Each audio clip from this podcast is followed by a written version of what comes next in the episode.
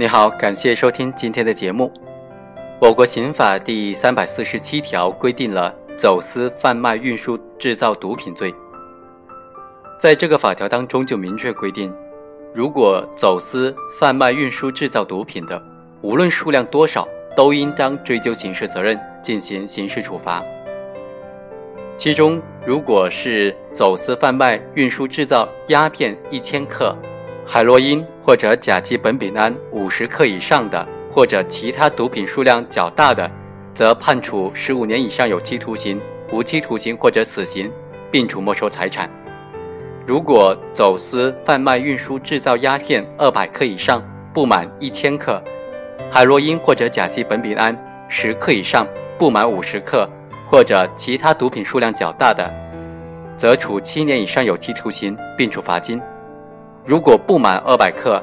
海洛因或者甲基苯丙胺不满十克，或者有其他的少量毒品的，则判处三年以下有期徒刑、拘役或者管制，并处罚金；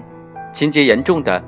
才在三年以上七年以下有期徒刑，并处罚金这个量刑幅度之内量刑。那么就有一个疑问了：这条法条是不是规定说，走私、贩卖、运输、制造毒品，都是？呃，以毒品的数量来决定它的量刑标准的呢？数量达到很高的话，就一定会判处死刑吗？今天我们探讨的主题就是这个：毒品犯罪的数量是不是决定判处此类犯罪死刑的唯一标准？一九九八年的二月份，被告人唐某和毒贩杜小军预谋为杜某携带毒品回杭州。二月六日的上午，唐某就从杭州乘飞机抵达昆明，和另外一名毒贩卢老板接头，并且在当晚从昆明火车站乘车开往上海。二月八日的下午，列车到达杭州之后，值班的民警就进入车厢进行例行检查的时候，从被告人唐某携带的一只装有水果的红色塑料袋当中，查获了一包白色的。呃，块状物品以及粉末状的物品，经过鉴定呢，认定这些就是毒品海洛因，重量达到四百二十克。公诉机关就指控被告人唐某的行为构成运输毒品罪。被告人唐某呢，对公诉机关的指控的事实并没有异议，但是他称自己根本就不知道是毒品，他自己文化程度低，不懂法，是初犯，这次犯罪纯属是被他人诱骗利用。因此，请求法院从轻处罚。法院经过审理认为，被告人唐某明知是毒品，仍然非法使用交通工具运往异地，其行为已经构成了运输毒品罪，而且运输的海洛因数量达到四百二十克，应当依法严惩。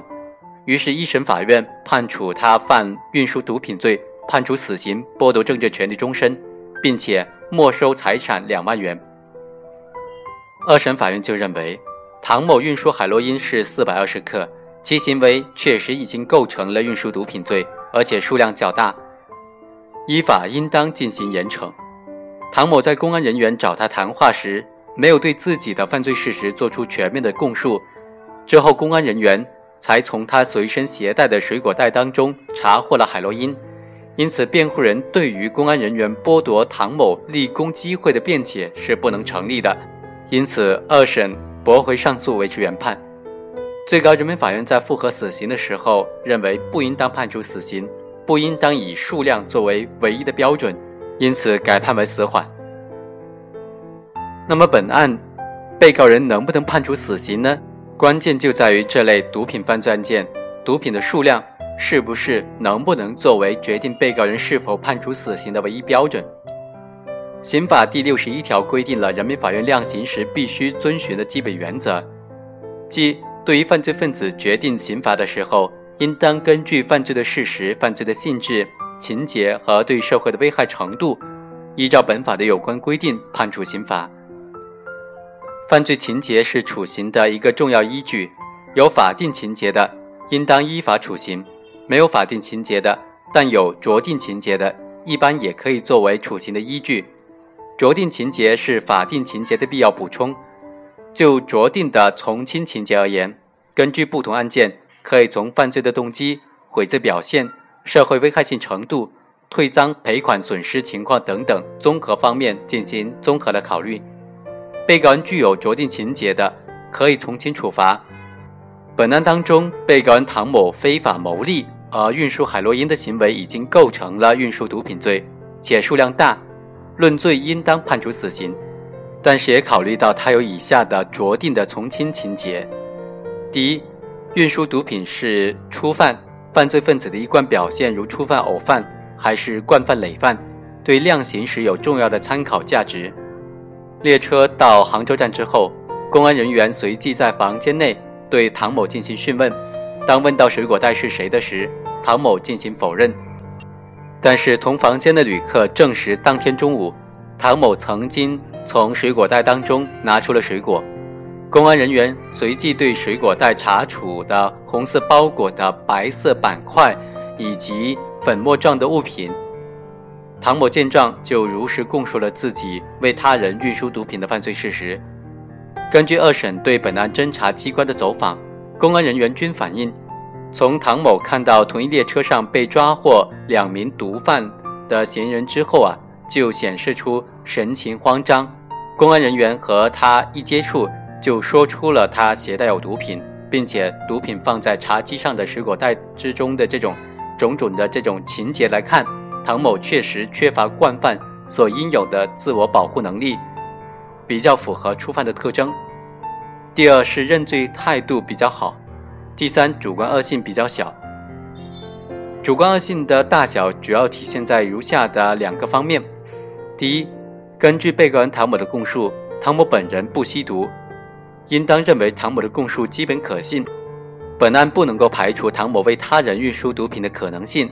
为了赚取一千元而被他人利用，为他人运输毒品，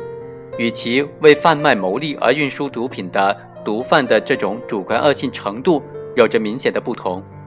第二，唐某虽然明知自己携带的是毒品，而不知道毒品的确切数量。事实上，唐某所运输的毒品数量完全由其他人而非唐某所决定。因此，本案毒品数量虽然高达四百二十克。但并不能够反映出唐某主观恶性的大小。第四，运输的毒品并没有扩散到社会。第五，从证据方面来考虑，如果唐某为杜小军运输海洛因四百二十克，两人都已经归案，依法显然不应当判处唐某死刑。如海洛因确实是杜小军所有，而杜小军却没有归案，也不应当判处唐某死刑。现有证据不能够证实杜小军确实存在，又不能够排除唐某供述的真实性。根据本案具体的情况，判处唐某死刑显然不是必须立即执行的。因此，我们认为，当前对毒品犯罪应当从重从快予以打击，但是具体判处毒品犯罪时，涉及毒品数量不应当是判处死刑的唯一标准。确定包括毒品犯罪在内的任何犯罪的刑罚，都应当综合犯罪事实、犯罪性质、情节和对社会的危害性程度，决定具体的处刑。死刑依法只能够适用于罪行极其严重的犯罪分子，而罪行的轻重要从犯罪的主体、客体、犯罪后果等等方面综合考虑判断，不能够仅仅因为毒品数量较大而一律的判处法定刑最高刑死刑。唐某运输毒品数量较大，论罪应当判处死刑，但是他具有酌定的从轻处罚情节，因此对他作出死刑缓期两年执行的判决是比较恰当的。以上就是本期的全部内容，下期再会。